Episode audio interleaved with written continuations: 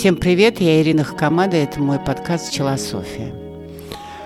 Открываю интернет, и там прямо мельтешат периодически курсы по обучению ловли, прямо как бабочек, ловли вибрации и энергии денег. И я думаю, ну это же неправда, это нехорошо так обманывать людей.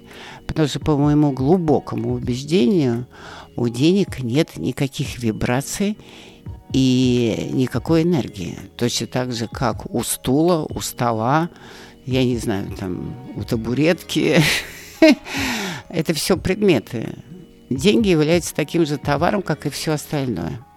Просто его придумали для того, чтобы облегчить обмен этот товар. Это было вначале, там, где дефицит, это была соль, иногда это были ковры, иногда это были камни, в общем, все что угодно. Потом это было неудобно, поэтому пришли к тому, что самый удобный металл это золото, чтобы быть товаром, который обменивает все, все другие товары. Потом э, превратилось золото в бумажки, разные валюты, а сейчас вообще появилась криптовалюта. Поэтому это обыкновенный товар, который существует в, в роли всеобщего эквивалента по договору огромного количества людей. И выполняет эту функцию только потому, что он самый удобный товар в данной исторической эпохе. И все. Поэтому у денег нет никакой вибрации, никаких энергий, никакой магии, ничего нету.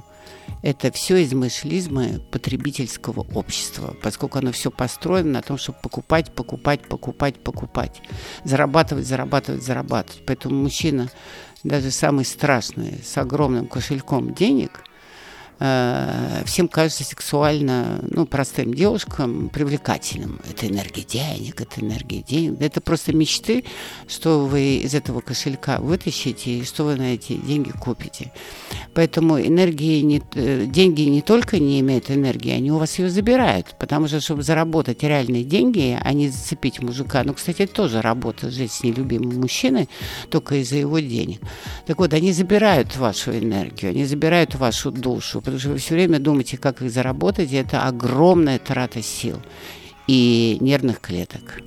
Но когда деньги обретают энергию, когда деньги становятся чем-то э, позитивным для э, того, чтобы ваше сознание расширилось, а ваша душа запела – когда часть заработанных денег отдаете другим людям, ну, например, на благотворительность, э, подаете какому-нибудь интересному человеку э, нищему, да, который вам понравился на улице, или когда вы меценат, вы знаете, что художник абсолютно талантливый, но у него нет денег для того, чтобы продвинуться и чтобы его работы кто-то увидел.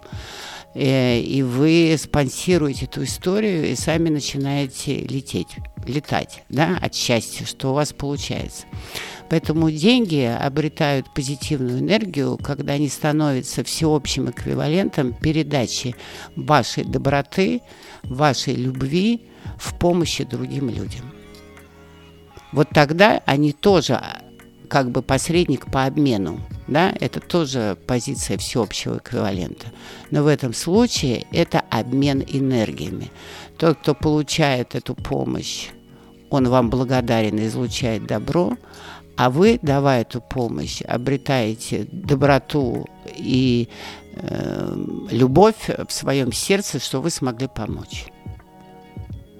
И вот тогда весь цинизм пропадает о том, что можно подсесть на вибрацию денег, а появляется только одна простая идея.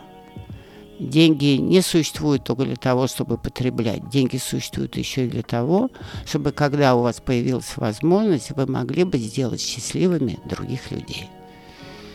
И тогда это не вибрация денег. Это ваша вибрация, это вибрация вашей души.